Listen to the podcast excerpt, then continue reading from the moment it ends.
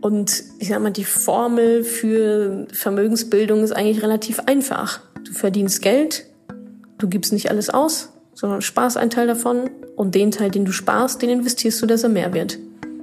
Punkt.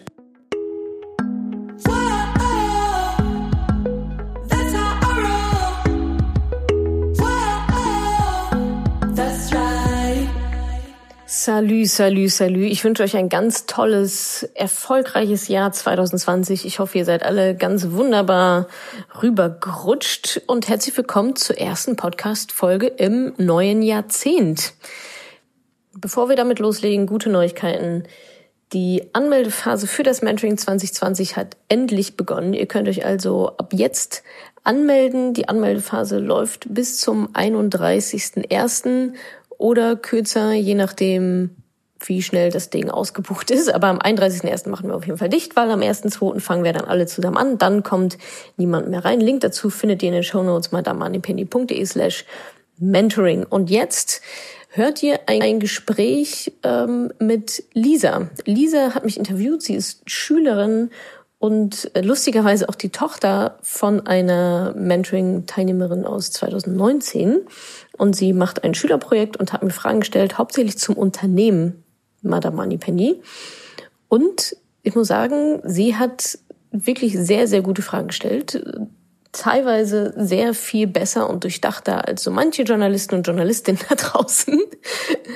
Und wir haben ja über das Unternehmen Madame Moneypenny gesprochen und unter anderem verrate ich auch, wie viel Geld ich persönlich so verdiene. Also seid gespannt, ganz viel Spaß damit und wenn ihr Bock habt, guckt euch doch mal das Mentoring-Programm an. madamoneypenny.de slash mentoring. Und jetzt ganz viel Spaß bei dieser Podcast-Folge mit Lisa und mir. Also erstmal Hallo natürlich. ähm, ja, wie gesagt, ich ähm, komme von dem FAZ-Projekt Jugend und Wirtschaft und äh, wir schreiben Artikel über Unternehmen äh, für den Wirtschaftsteil. Und äh, deswegen habe ich dich ausgewählt, weil ich dachte, dass eigentlich das gleich zwei Themen sind. Einmal ein interessantes Unternehmen und ein Unternehmen, was dann auch was mit Wirtschaft zu tun hat. Deine Mama hat auch bei dem Mentoring mitgemacht, oder? Ja. Ah ja, cool. Ähm, und hat ganz viel geschwärmt. Und meine erste Frage ist, ähm, wie du auf den Namen gekommen bist. Also bisschen klar ist natürlich von Miss Moneypenny, von Bond. Mhm. Ähm, aber warum Madame? ja, gute Frage. Ähm, das war eigentlich, also ich bin, ich war auch da, wie bei allem, was ich so mache, einfach sehr praktisch veranlagt.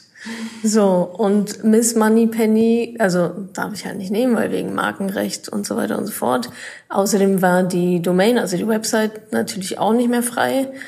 Und dann dachte ich aber, okay, Moneypenny ist aber echt so cool, äh, so ein cooler Name auch für den Bereich und habe mir dann überlegt, okay, dann machst halt nicht Miss Moneypenny, sondern packst halt irgendwas anderes vorne dran. Also da war jetzt nicht, ich bin weder gut in Französisch noch mag ich die Sprache ehrlich gesagt sonderlich.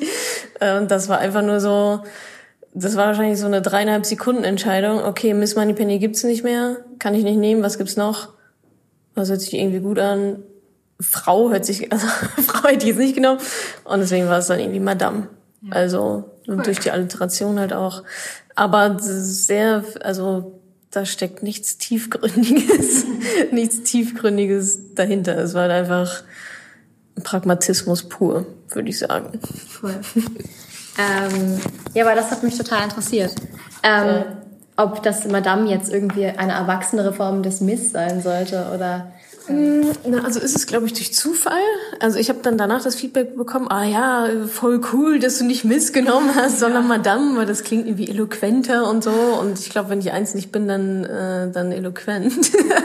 Aber ja, also es wird von außen anscheinend so wahrgenommen, dass Madame irgendwie erwachsener ist. Aber das war jetzt gar nicht so die Intention großartig dahinter. Es war eher so ein ja, pragmatischer Unfall, sagen wir mal. Ähm Cool, und dann wollte ich fragen, was hast du vor Madame Moneypenny gemacht? Also was hast du zum Beispiel, was für mich interessant ist, was hast du studiert, ähm, was hast du davor gemacht? Ja, ich habe erstmal Abitur gemacht, dann habe ich studiert, und zwar im Bachelor äh, Medienmanagement. Und dann war irgendwie relativ früh klar, so, oder was heißt klar, irgendwie war es für mich immer so selbstverständlich, noch einen Master zu machen. Ich weiß gar nicht so genau warum. Hätte man sich im Nachhinein definitiv auch klemmen können, rein vom Fachlichen. Und der Master war in International Management, also alles schon so mit wirtschaftlichem Hintergrund und ähm, ja, eher so den Marketingstrang immer genommen, wenn es ging, anstatt den Finance-Strang. Und genau, das habe ich dann studiert, dann habe ich den Master gemacht, war ähm, währenddessen, ach nee, im Bachelor war ich ein Semester in Kapstadt, im Master habe ich darauf verzichtet, auf ein Auslandssemester, weil ich währenddessen schon bei Google gearbeitet habe und da nicht wieder raus wollte, so schnell. Und genau, war dann bei Google und habe dann nach dem Master angefangen, richtig zu arbeiten, in Anführungsstrichen. Und also meine Masterarbeit nebenbei geschrieben, während ich schon bei Google war. also so ein bisschen Überlappung. Und habe dann angefangen bei Parship zu arbeiten. Das ist diese Online-Dating-Website. In Hamburg war das auch, genau. Und da habe ich quasi gelernt Produktmanagement im Online-Bereich. Also sprich, wie sollten Webseiten aufgebaut sein? Welche Features, welche Funktionalitäten sollte das haben? Wie soll das ungefähr aussehen? Und ja, habe da also gelernt, mit Softwareentwicklern zu arbeiten, mit Usern zusammenzuarbeiten, die User-Perspektive einzunehmen. Und während ich bei Parship war, man merkt, ich mache manchmal ein paar Sachen parallel. Während ich bei Parship war, habe ich mein erstes Unternehmen gegründet, damals mit einem Kumpel, mit dem ich zusammen studiert habe im Bachelor, den ich in der Zwischenzeit auch zum Parship geholt habe. Das heißt, wir waren da Arbeitskollegen. Und mit dem habe ich dann Wegi-Suche gegründet. Genau. Und während ich Wegi-Suche gemacht habe, mache ich jetzt auch mal da Moneypenny. Also es sind immer so ein paar Überlappungen da drin, merke ich gerade selber. Anscheinend fällt es mir vielleicht schwer, nur ein, eine Sache zu machen. Aber genau, das ist so der Werdegang, ja. Und jetzt machst du momentan beides gleichzeitig. Also genau, jetzt mache ich WG-Suche und Madame Moneypenny gleichzeitig, ja. Oh, cool. ähm, und ähm, jetzt natürlich die ganz klassische Frage, die mich aber auch brennend interessiert. Mhm. Ähm, welcher Aha-Moment oder welcher Gedanke hat dich dazu bewogen, Madame Moneypenny zu gründen? Mhm. Also Madame Moneypenny zu gründen, das war aus meiner eigenen Erfahrung heraus, dass ich, als ich WG-Suche gegründet habe, ähm, mich dazu entschlossen habe, nicht weiter in die gesetzliche Rente einzuzahlen und habe mir dann eine private Rentenversicherung verkaufen lassen und habe dann nach so ungefähr drei Jahren dann doch schon gemerkt, dass das nicht so ein guter Deal für mich war und habe mir dann eben überlegt, so, mh, hm, das war jetzt irgendwie eine blöde Aktion, also warum ist mir das passiert? Hab dann, ja, lag halt auf der Hand, ne? Ich wusste, ich wusste halt nichts, war zu naiv, hat auch keinen Bock, mich damit zu beschäftigen. Und das war so der Aha-Moment, dass ich dachte, oh, irgendwas ist, das ist nicht gut, dass ich das nicht weiß und es ist auch nicht gut, dass das so viele andere Menschen außer mir, speziell Frauen halt auch nicht wissen. Naja, und dann habe ich halt angefangen, darüber zu schreiben, so über meine eigenen Erfahrungen, aber gar nicht so mit dem Hintergrund, oh, da mache ich jetzt ein Business draus oder ein Unternehmen draus. Ich hatte jetzt auch gar nicht so, das war jetzt gar nicht mein Fokus, zu sagen, okay, ich fange jetzt erstmal mit dem Blog und dann mache ich da ein Unternehmen draus. Und das war einfach nur, gucken wir mal, wie es so wird. Ähm, und habe mich dann damit beschäftigt und dachte, ach guck mal, man kann ja mit Blogs irgendwie auch Geld verdienen. Habe mich da so ein bisschen eingelesen und ja, also ich sag mal, das Unternehmen Madame Moneypenny, so wie es auf dem Papier ist, gibt's ja auch noch gar nicht so lange. Also eine Firma habe ich tatsächlich erst vor nicht mal zehn Monaten gegründet. Und das Projekt an sich gibt's ja schon vier Jahre. Also, ja. genau. Ähm, super, danke. Ähm, und dann interessiert mich auch jetzt zum Thema, weil du es ja selbst gegründet hast, mhm. ähm, welche Tief- und Hoch, äh, Höhepunkte du beim, beim Aufbau von Madame Moneypenny, also du sagtest ja gerade, es war eigentlich gar nicht die Intention, das so richtig aufzubauen, mhm. ähm, aber welche Tief- und Hochpunkte du vielleicht auch als Frau ähm, erlebt hast. Mhm. Also es waren sicherlich mehr Höhepunkte als Tiefpunkte, kann ich glaube ich rückblickend sagen. Ähm, muss ich mal kurz, ich glaube, die Tiefpunkte waren eigentlich eher so hausgemachte Sachen, dass ich mir einfach viel zu viel Stress gemacht habe am Anfang. Dass ich irgendwie, ähm, oder zumindest als ich dann den Entschluss gefasst habe, ah, okay, damit, ähm, also es wäre schon wahrscheinlich eine gute Idee, das zum Unternehmen zu machen, damit Geld zu verdienen, damit ich das auch weiter, weiter betreiben kann. Das ist ja so der, der Zyklus dann. Ähm, habe ich mir einfach sehr, sehr viel Druck und Stress gemacht, dass das jetzt alles passieren muss und so weiter und so fort, was natürlich vollkommener Quatsch ist, weil gut Ding will Weile haben. Ähm, ich habe auf jeden Fall den Fehler gemacht, zu viele Sachen auf einmal zu machen. Also ich hatte damals neben Madame Moneypenny, neben Wiki-Suche auch noch so zwei, drei andere Projekte auch immer noch parallel laufen, was definitiv auch keine gute Idee war.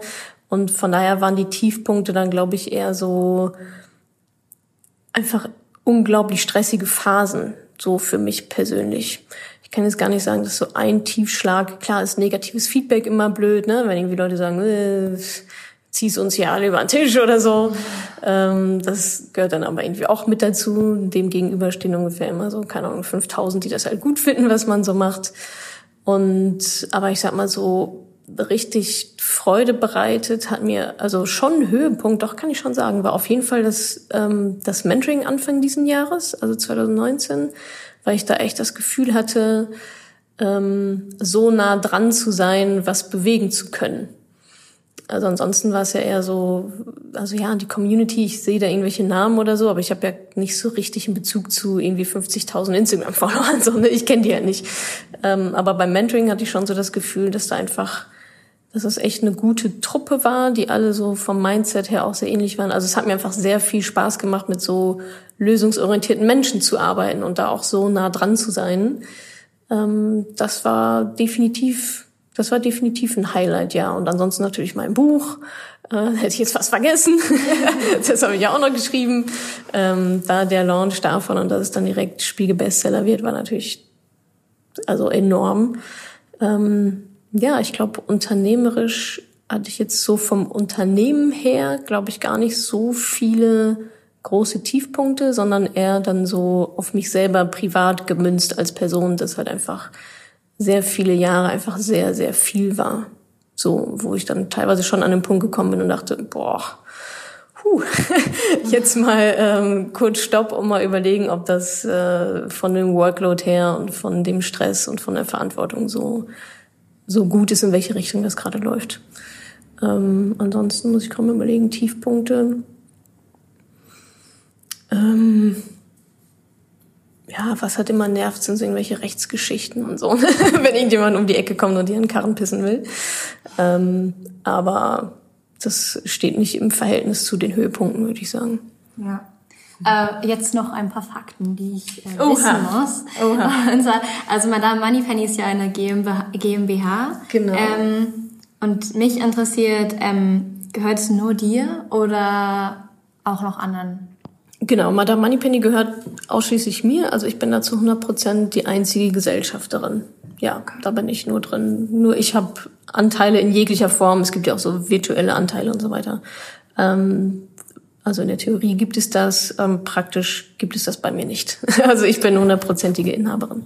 Ähm, und dazu ähm, kooperierst du mit anderen Firmen, die vielleicht dieselben Ziele verfolgen wie du oder mhm. nicht?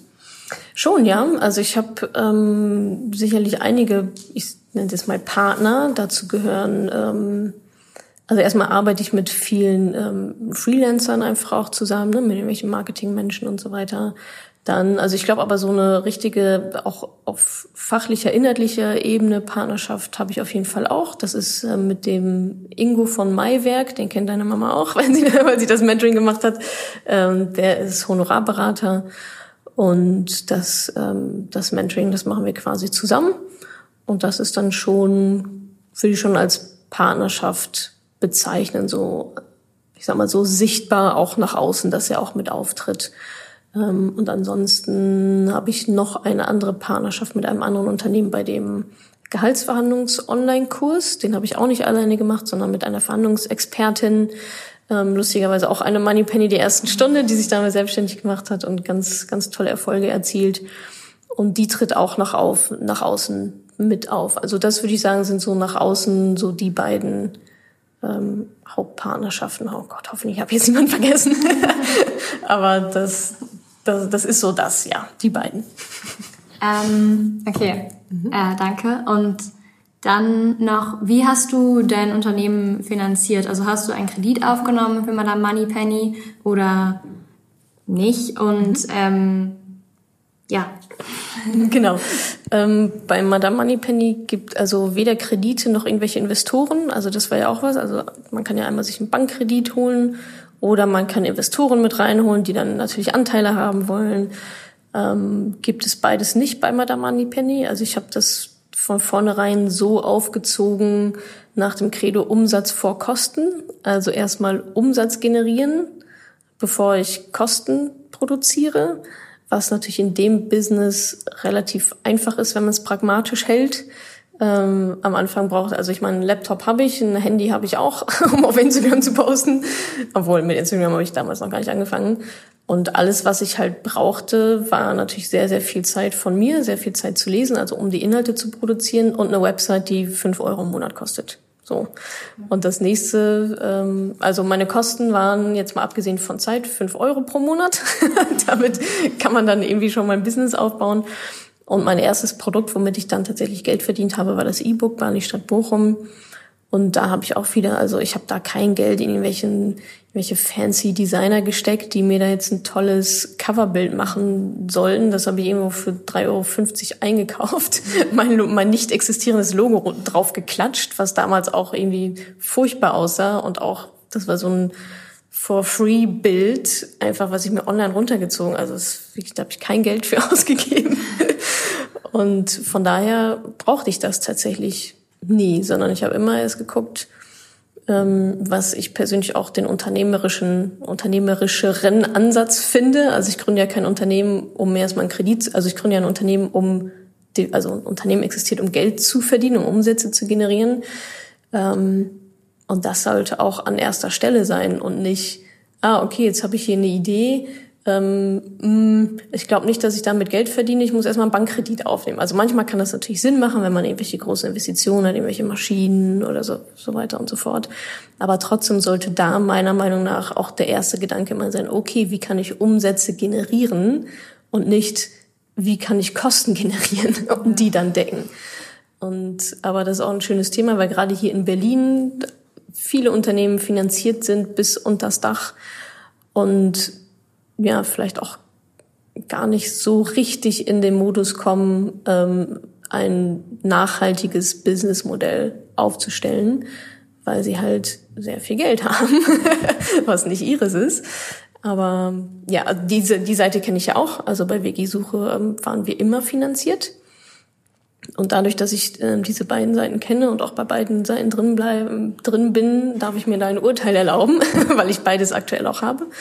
Und ich kann sagen, also mir macht es mehr Spaß, auch da unabhängig zu sein und mich auf meine Kunden zu fokussieren und nicht auf meine Shareholder, Stakeholder zu fokussieren, um die nächste Finanzierungsrunde einzusagen. Das ist, ist kein gutes Gefühl, wenn man weiß, das Geld reicht noch drei Monate. So und dann ist eigentlich finito. Also ähm, Appell an die jungen UnternehmerInnen, drüber nachzudenken, wie man Umsatz macht, anstatt wie man einen Bankkredit bekommt. Ähm, ja, ähm, wie viele Mitarbeiter hast du? Also mhm. äh, wie viel machst du alleine und wie viel machen andere Leute für dich? Weil Madame Moneypenny ist ja jetzt schon sehr groß geworden. Mhm. Genau, also feste Mitarbeiter habe ich anderthalb. Ähm, das heißt, ich habe eine, mit der ich tatsächlich auch studiert habe, also auch da kann man so Muster, Muster vielleicht erkennen. Die ist, ähm, die arbeitet zu 50 Prozent bei mir.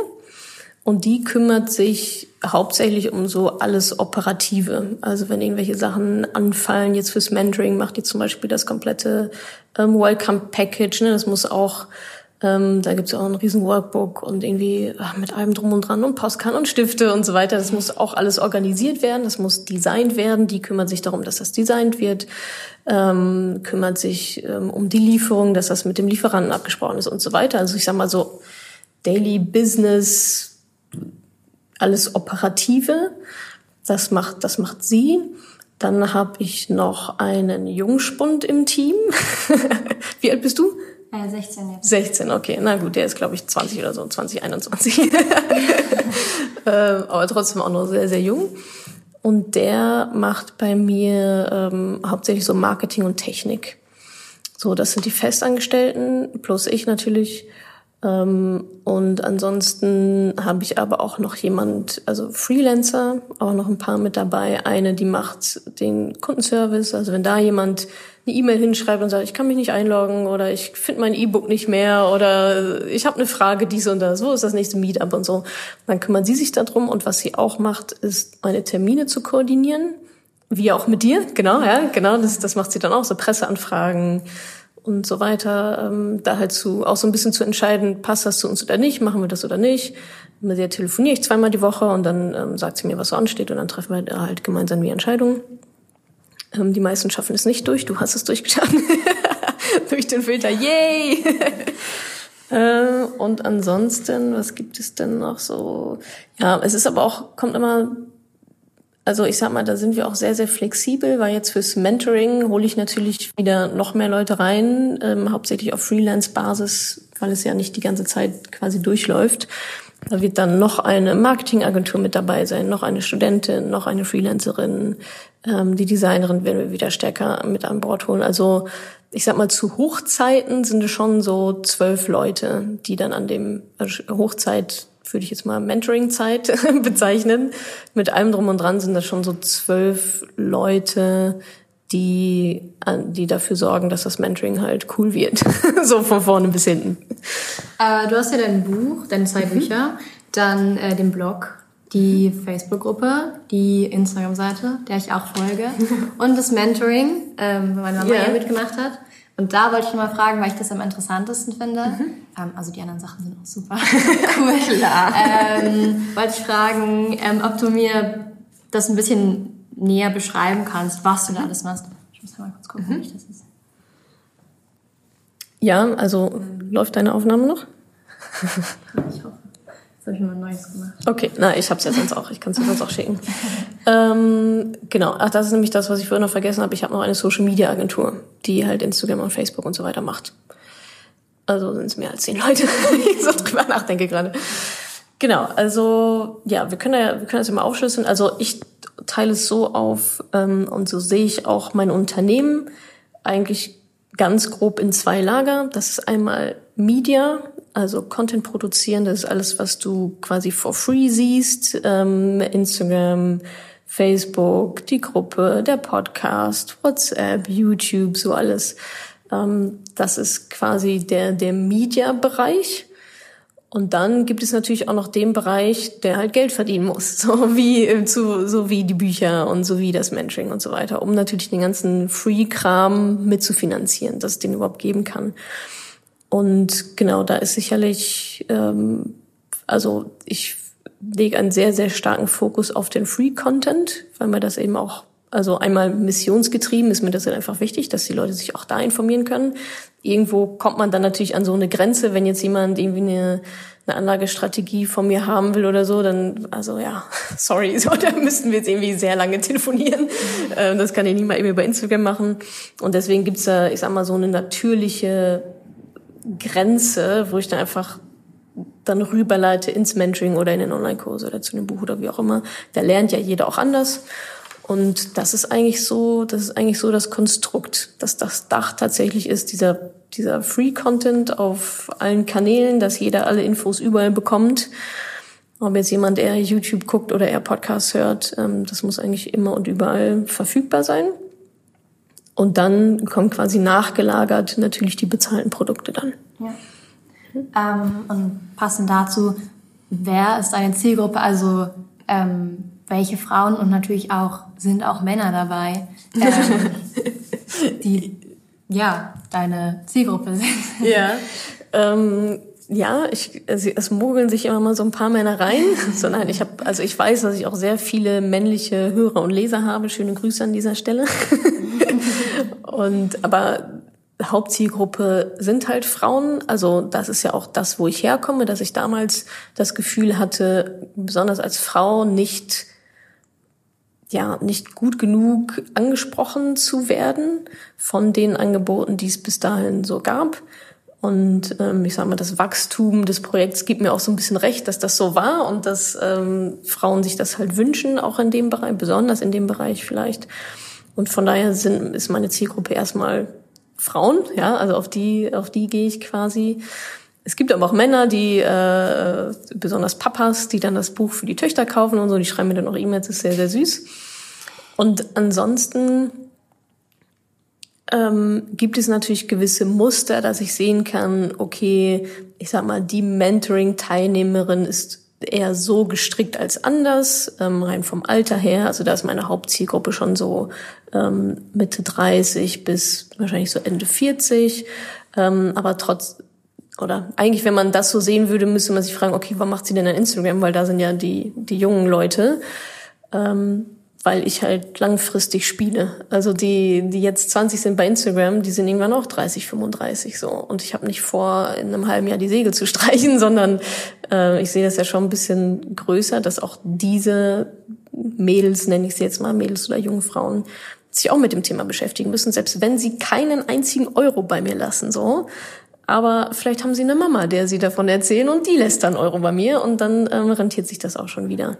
Und selbst wenn es auch da nicht dazu kommt, ist es auch in Ordnung. Aber von daher, ähm, aber trotzdem auch interessant bei dem letzten Mentoring war meine jüngste Teilnehmerin 21 und meine älteste war 62. So, und da sieht man schon, wie breit dieses Thema halt ist und dass es natürlich jede Altersgruppe ähm, ja, betrifft. Aber ich würde mal sagen, so Kernzielgruppe ja, Mitte 30 bis Ende 40. So. Genau, habe ich auch gleich eine passende Wie alt ist deine Mama?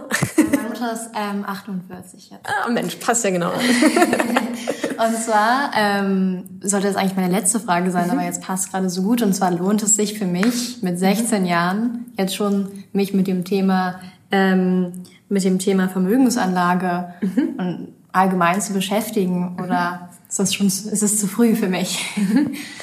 Ähm, ich glaube, da hast du deine Mama als gutes Vorbild, wenn sie das Menschen gemacht hat.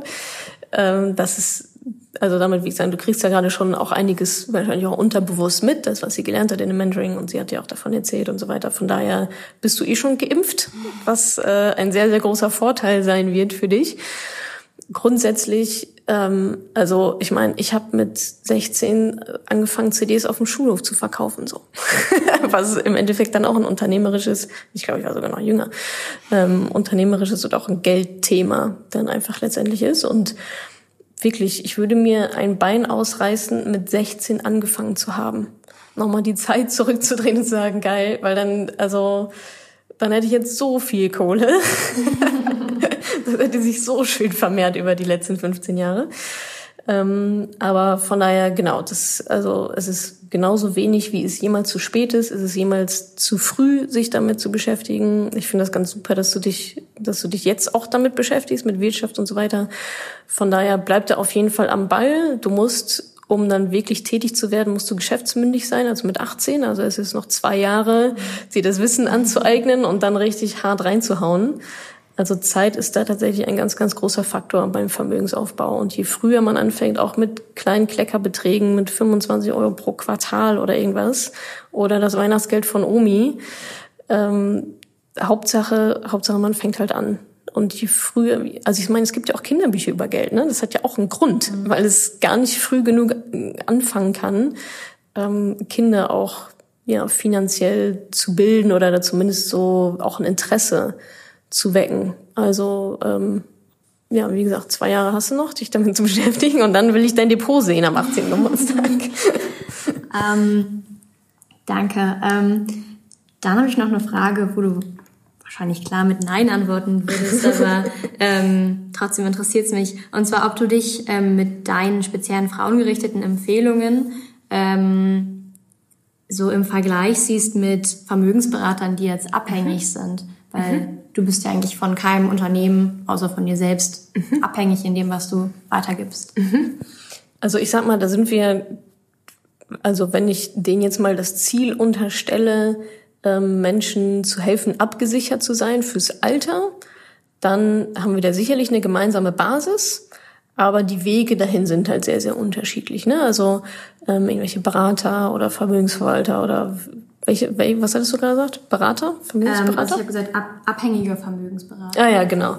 Ähm, die haben natürlich ein Interesse daran, dass du ähm, eine bestimmte Versicherung halt kaufst, ne? Und damit verdienen die halt ihr Geld. So.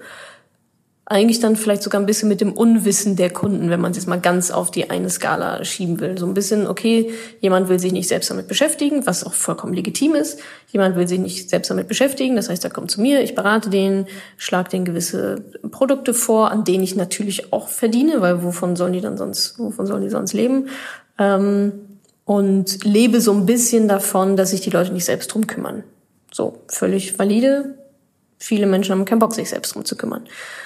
Und auf, der, auf dem anderen Extreme sozusagen ich, die natürlich auch Produkte verkauft, ganz klar, aber keine Versicherungsprodukte, sondern eben, ich gebe mein Wissen weiter und ich helfe bei der Umsetzung und ich nehme an die Hand. Und mein Ziel ist ja genau das Gegenteil, nämlich äh, von dem Berater, die Frauen speziell in die Lage zu bringen, die Entscheidung selber zu treffen und sich selber damit zu beschäftigen.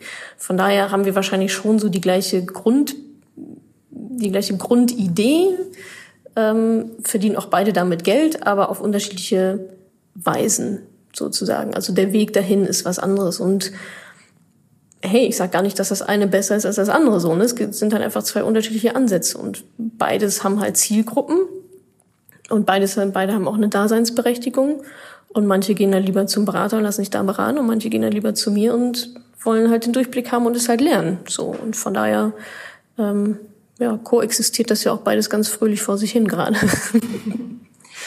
ähm, ja, was mich natürlich interessiert, ähm, als ich von einem Unternehmen gehört habe, habe ich mir natürlich gleich erstmal den Instagram-Account angeguckt. Generation soziale Medien. Das Wichtige. Das Wichtige zuerst. ähm, deshalb wollte ich dich fragen, ähm, wie wichtig sind soziale Medien für Madame Moneypenny? Also du hast ja mhm. deine Facebook-Gruppe, die geschlossene, und auf Instagram hast du ja auch irgendwie 55.000 Abonnenten mhm. und postet, postest ja auch sehr regelmäßig. Ja, genau. Also ich glaube, ähm, Social Media ist super wichtig. Ähm, und wenn wir jetzt mal alles da rein tun, auch WhatsApp, auch Podcasts und so, also wenn wir es mal erweitern auf, ich sage jetzt mal Free Media, ähm, dann ist das, dann ist das super wichtig aus zwei Gründen.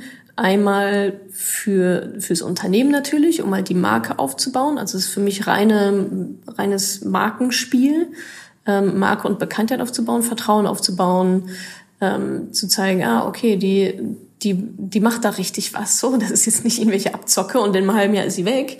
Ähm, wenn sie wenn sie mein Geld fürs Mentoring eingesagt hat, so, dann packt sie die Koffer und ist weg. War alles total unseriös. Ähm, also einmal von der Seite natürlich und von der anderen Seite auch, was ich vorhin schon angeschnitten hatte, dass mir durchaus bewusst ist, dass sehr, sehr viele Menschen auch, ja, dass das deren erster ähm, Einstiegspunkt ist und vielleicht auch der letzte. Vielleicht bleiben sie auch dabei oder vielleicht gehen sie dann von da aus woanders hin. Aber mein Ziel ist halt, ähm, die Eintrittsbarriere so gering wie möglich zu machen.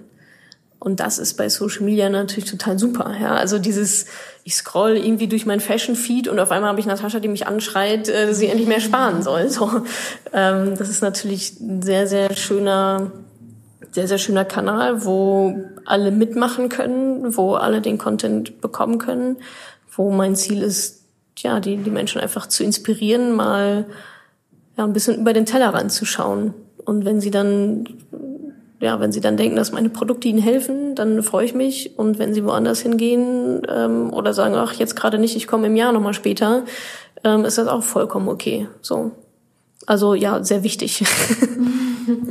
ähm, ja, dann hast du mittlerweile Konkurrentinnen, die so ein ähnliches Ziel verfolgen wie du, also auch äh, sich nur auf Frauen spezialisieren und auf Vermögensanlage, ähm, oder mhm. bist du immer noch die Einzige? Ähm, nee, ich bin, ich bin nicht die Einzige. Ich weiß auch gar nicht, ob ich jemals die Einzige war, ehrlich gesagt. Ich glaube, ganz am Anfang gab es noch so ein, zwei, aber ich glaube, die gibt es jetzt einfach nicht mehr. Und ähm, dadurch, dass das Thema, ich sage jetzt mal so in den letzten ein, zwei Jahren, ich mache es ja schon seit vier Jahren, damals war es noch kein Trendthema, mhm. aber so in den letzten ein, zwei Jahren ist es zum Trendthema geworden, ähm, was ja auch, also soll es auch sein, also nicht ein Trend, dass er wieder abnimmt, sondern einfach, dass die Aufmerksamkeit halt steigt. Und ähm, ja, da gibt's mittlerweile ähm, sicherlich zwei, drei ernstzunehmende Konkurrenten, vielleicht vier, die mir gerade so einfallen, die ich auch natürlich sehr stark beobachte. ich weiß genau, was die tun. ich weiß genau, welche E-Mails sie rausschreiben. Ich weiß genau, was sie von mir kopieren und was nicht. ist ja auch, also ist ja auch nicht schlimm. Ähm, von daher ja, ähm, bin ich, bin ich nicht mehr allein in meiner Nische, aber ich glaube trotzdem, dass der Markt auch immer noch groß genug ist für alle. Also da habe ich jetzt nicht irgendwelche, ähm, ich sag's mal großartig Angst. Ich glaube, ich bin gesund paranoid, ähm, dass ich natürlich keine Lust habe, dass ich da abgelöst werde irgendwann. Und da ist meine meine Strategie dagegen Innovation, coole Sachen machen, mehr machen, schneller machen, besser machen als alle anderen. Und damit bin ich jetzt die letzten Jahre eigentlich auch ganz gut gefahren. Aber ja, da tut sich einiges im Markt, was ich natürlich auch begrüße, weil dadurch lernst noch mehr Frauen, dass es ein wichtiges Thema ist und manche finden mich einfach doof und die mögen nicht, wie ich rede und die mögen nicht, dass ich immer den gleichen Pulli anhabe und dann gehen die halt zu, zu jemand anderem und äh, fühlen sich da halt einfach abgeholter. Von daher ähm, ist das schon, ist das schon sehr gut so, diese Entwicklung. Ähm, ja, dann habe ich noch eine Frage mhm. zu den in den letzten Jahren ist ja das Thema Klima und Nachhaltigkeit immer mhm. wichtiger geworden. Ja. Und deswegen finde ich es interessant, interessiert dich auch bei jetzt dem Thema Vermögensanlage das Thema Nachhaltigkeit mhm. oder passt es für dich da nicht rein? Mhm. Ähm, doch das muss zusammengehen, finde ich. Und auch da in den letzten Jahren hat sich, hat sich einiges getan. Also es ähm, gibt jetzt auch neue Startups auf dem Markt. Tomorrow ist zum Beispiel so eins, ähm, die sich als grüne Bank quasi positionieren und jetzt nicht so altbacken sind vielleicht wie vielleicht andere, sondern eher ein bisschen, ich sag mal, millennial-tauglich daherkommen mit einer, mit einer fancy App und so. Ähm, da tut sich, da tut sich gerade ganz, ganz viel. Leider sind wir noch lange nicht da, wo ich es gerne hätte. Also ich glaube, da brauchen wir tatsächlich noch so ein paar Jahre. Ähm, gerade wenn ich an so ETFs und Aktienfonds und sowas halt denke, da gibt es meiner Meinung nach noch viel zu wenig Angebot, aber sehr viel mehr als vor vier Jahren, als ich angefangen habe, darüber zu schreiben. Von daher ähm, ist es ein mega wichtiges Thema. Verschiedene Sachen gibt es auch schon, die man durchaus machen kann. Man kann ja in, grüne, nachhaltige Unternehmen, also die sind ja da und wenn sie an der Börse sind, kannst du ja in die investieren. Grünes Konto, genau, gibt es auch mittlerweile relativ easy access. Und ja, ich hoffe, dass ich da in den, also einmal hoffe ich für die im Sinne der Nachhaltigkeit, dass, dass sich da, ähm, dass sich da noch ganz viel tut und aber auch, weil es tatsächlich bewiesen ist, dass nachhaltige Unternehmen einfach ähm, besser und länger wirtschaften. So und davon möchte ich als Anlegerin dann natürlich auch gerne wieder profitieren. Also das ist ja dann absolute Win-Win-Situation. Ähm, von daher freue ich mich, wenn sich da demnächst noch ein bisschen mehr tut. Ähm, ich habe natürlich mit meiner Mama darüber gesprochen, was sie alles gelernt hat und Oha. eine ganze Menge. Ähm, deswegen jetzt nur ganz kurz, was würdest du sagen, ist dein praktisch Geheimrezept für die perfekte Vermögensanlage? mein Geheimrezept, oh, das darf ich ja nicht verraten. Also ich glaube, mein Geheimrezept ist eigentlich gar nicht so schwierig. Ich glaube, ich glaube total daran, dass es nicht das Wissen ist, woran es mangelt also das Wissen gibt es überall for free. So, wenn man sich alle YouTube-Videos anguckt, die es da draußen gibt, äh, von auf verschiedenen Kanälen, dann hat man schon das ganze Wissen. So, das steht da, das, das gibt es. Auf meinem Blog sind 200 Blogartikel. So, und wenn man die alle gelesen hat, dann weiß man alles, was man wissen muss zu dem Thema. Nächste Frage, warum machen es die Leute denn dann halt nicht? So, und da sind wir halt schnell bei der Umsetzung. So, weil sie nicht in die Umsetzung kommen, weil es weil da eine Schranke runtergeht, weil da Pragmatismus ähm, ganz einfach auch fehlt an der einen oder anderen Stelle. Also mein Rezept ist in die Umsetzung, sich nicht so fucking viel Stress zu machen, ja. Also ach, da, also da kriege ich immer so viele Bedenken und Schrägstrich Ausreden zu hören, warum das jetzt doch alles nicht und ach, und ich weiß ja nicht und hier und jetzt soll ich mich hier entscheiden und da entscheiden. Investieren ist ein Prozess, Vermögensaufbau ist ein Prozess. Und wenn ich mir jetzt fünf Tage darüber Gedanken mache, bei welcher Bank ich denn jetzt mein Konto eröffnen soll, wo ich jetzt mein Depot eröffnen soll, es kann sein, dass es die Bank in einem halben Jahr nicht mehr gibt. So, es steht ja aktuell zum Beispiel zur Diskussion mit der Comdirect so. Von daher ähm, Pragmatismus und ähm, ja, Umsetzungskraft, Pragmatismus, natürlich zu wissen, was man tut. Klar, die Wissensbeschaffung ist immer Punkt eins. Mir nützt der ganze Pragmatismus auch nichts, wenn ich alles falsch mache. Ja, dann habe ich alles schnell gemacht, aber falsch und weil damit auch auf die Nase. Von daher ist es, denke ich, die Kombination Wissensaneignung und Umsetzung. Und ich sag mal, die Formel für Vermögensbildung ist eigentlich relativ einfach. Du verdienst Geld, du gibst nicht alles aus, sondern sparst einen Teil davon und den Teil, den du sparst, den investierst du, dass er mehr wird. Punkt. So, das sind also eigentlich drei Variablen in dieser Gleichung. Geld verdienen, Geld sparen, Geld investieren. Und wenn ich die drei optimiert habe, dann kann ich nur ein Vermögen aufbauen. Es ist nicht mehr, also dann ist es nicht mehr möglich, kein Vermögen aufzubauen, weil dann verdiene ich Geld, dann spare ich was davon und dann investiere ich, so dass es mehr wird. Also was soll mir da noch passieren? Und vielleicht ist das so ein bisschen das Geheimrezept, was aber auch sehr offensichtlich ist eigentlich. Aber wenn man sich da mal so vor Augen führt, dann ähm, ja, manchmal ist die Welt ja dann doch recht simpel so. Ähm, ja, in deinem Podcast habe ich gehört, immer offen über Geld zu reden. Ja. ähm, und deswegen wollte ich fragen, wie, wie viel verdienst du mit Madame Moneypenny und mhm. äh, kannst du gut davon leben mit den Verdiensten? Mhm. Also ich als Privatperson bekomme kein Gehalt von Madame Moneypenny. Ähm, ich bekomme Gehalt von WG-Suche, weil ich da auch noch Geschäftsführerin bin. Jetzt merke ich natürlich, okay, ich bin gerade in eine teure Wohnung eingezogen und so weiter, dass ich mir jetzt dann, dass jetzt der Punkt ist, wo ich mir auch ein Gehalt, also ab nächstem Jahr dann von Madame Moneypenny auch auszahlen muss sonst klappt das. das komme ich vorne. Also jetzt gerade äh, gehe ich da so ein bisschen an, an meine Erspartes, aber ist auch, ist auch vollkommen in Ordnung. Das war auch eine bewusste Entscheidung. Und wenn ich dann ähm, ab Januar quasi auch von Madame Money Penny Geld bekomme, dann wird das ein Gehalt sein, so muss ich nochmal mit der Steuerberaterin sprechen, aber so um die 50.000 Euro im Jahr. So, das ist das, was, das war jetzt sehr ehrlich, sehr transparent, ähm, weil ich mehr auch einfach nicht, mehr auch einfach nicht brauche. Okay. Und ähm, meinst du, dass Frauen im Vergleich zu Männern schlechter sparen können? Ähm, ich glaube, es gibt sogar, ah, warte mal, da gab es auch irgendeine Statistik dazu, dass Frauen vielleicht sogar besser sparen. Hast du was dazu gelesen? Dass Frauen weniger, nee, ich glaube, es hieß tatsächlich, dass Frauen weniger sparen, jetzt wo ich drüber nachdenke. Im Verhältnis zu Männern. Jetzt kann man sich natürlich überlegen, okay, wenn die Männer auch mehr verdienen, ist, also ne, ich weiß jetzt nicht, ob es da prozentual um irgendwelche Sparraten geht vom Gehalt, wie viel prozentual spare ich, oder ob es um ähm, richtige, konkrete Beträge ging.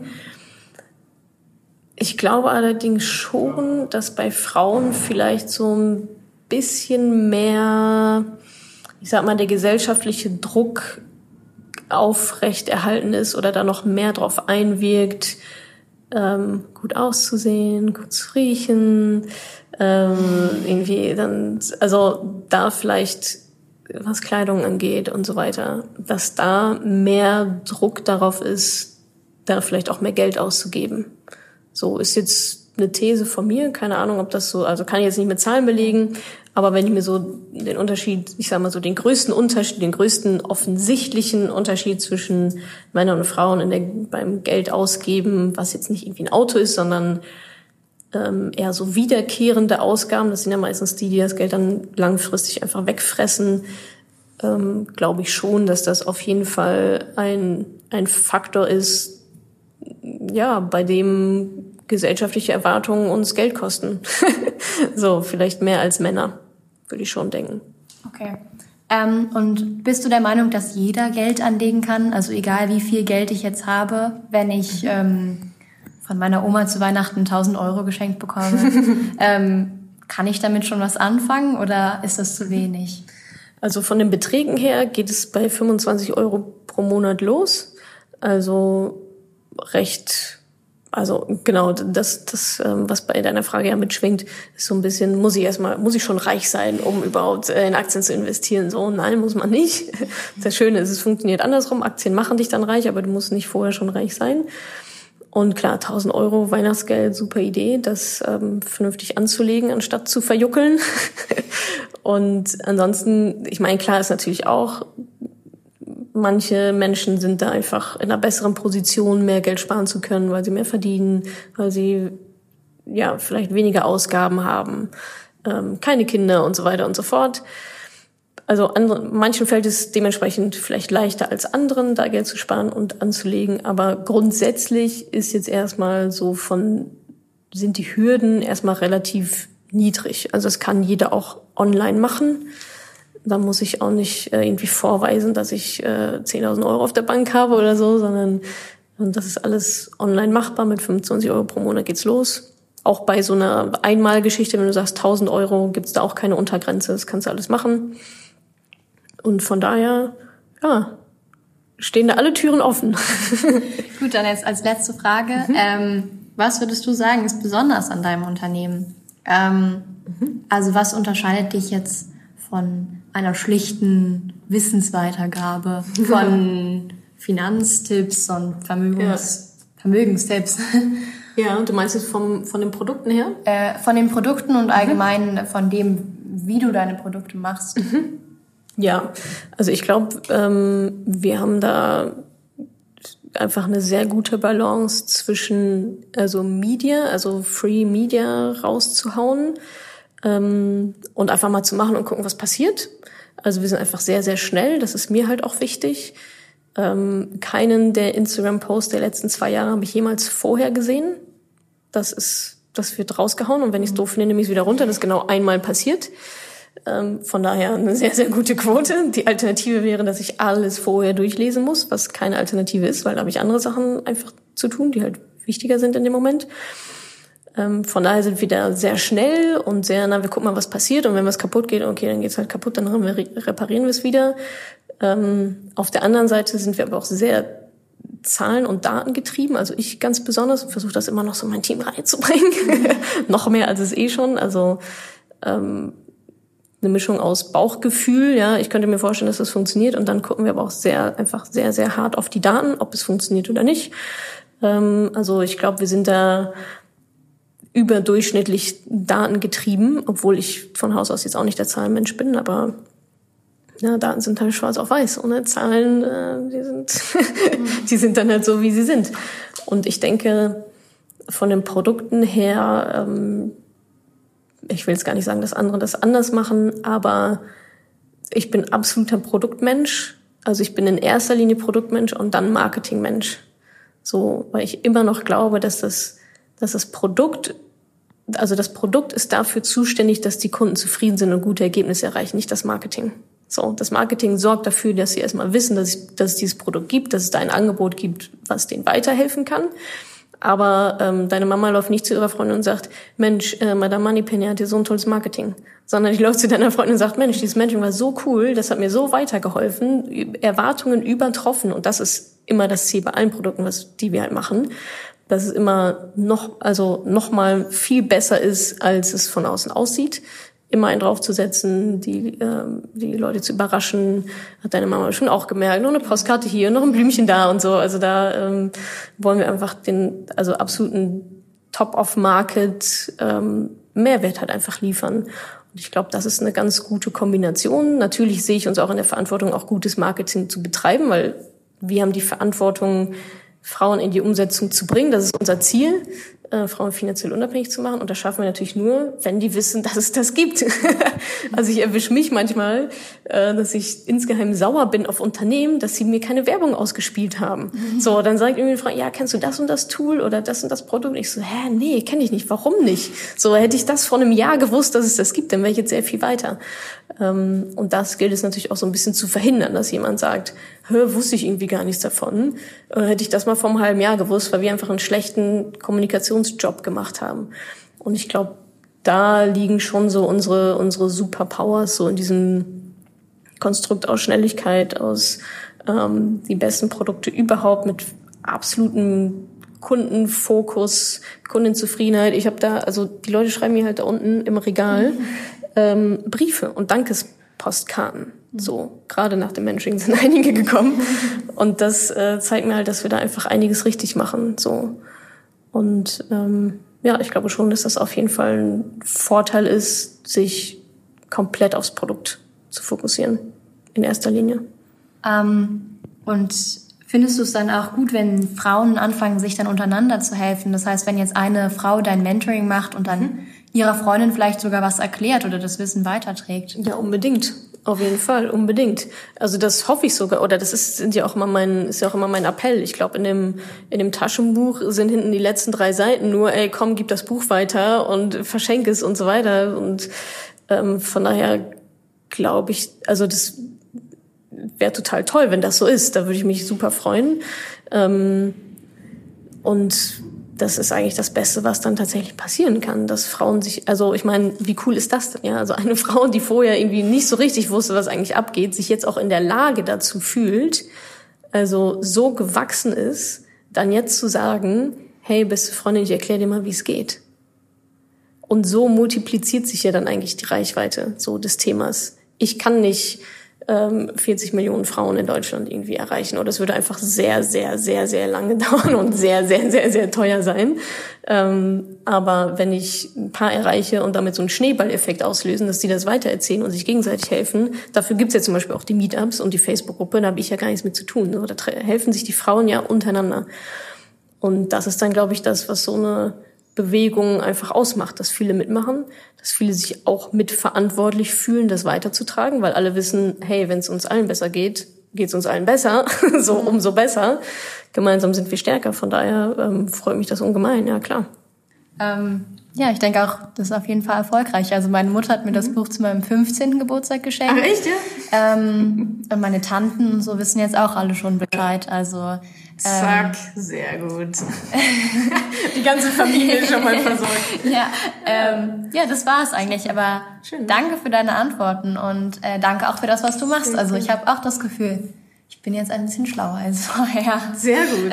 Das freut mich natürlich. Ja, danke auch für deine Zeit. Das waren auf jeden Fall sehr, sehr coole Fragen. Ich hoffe, ich konnte dir in dieser Podcast-Folge einiges Neues vermitteln und vor allem Lust auf mehr machen. Wenn dem so ist, wenn du dranbleiben möchtest, dann habe ich was für dich, nämlich meinen kostenlosen Newsletter. Dort bekommst du regelmäßig Tipps, Tricks sowie alle Neuigkeiten aus dem Madame Moneypenny Universum, denn News gibt es dort immer zuerst. Also einfach kostenlos anmelden auf www.madamemoneypenny.de slash newsletter und dann bekommst du schon ganz bald Post von mir.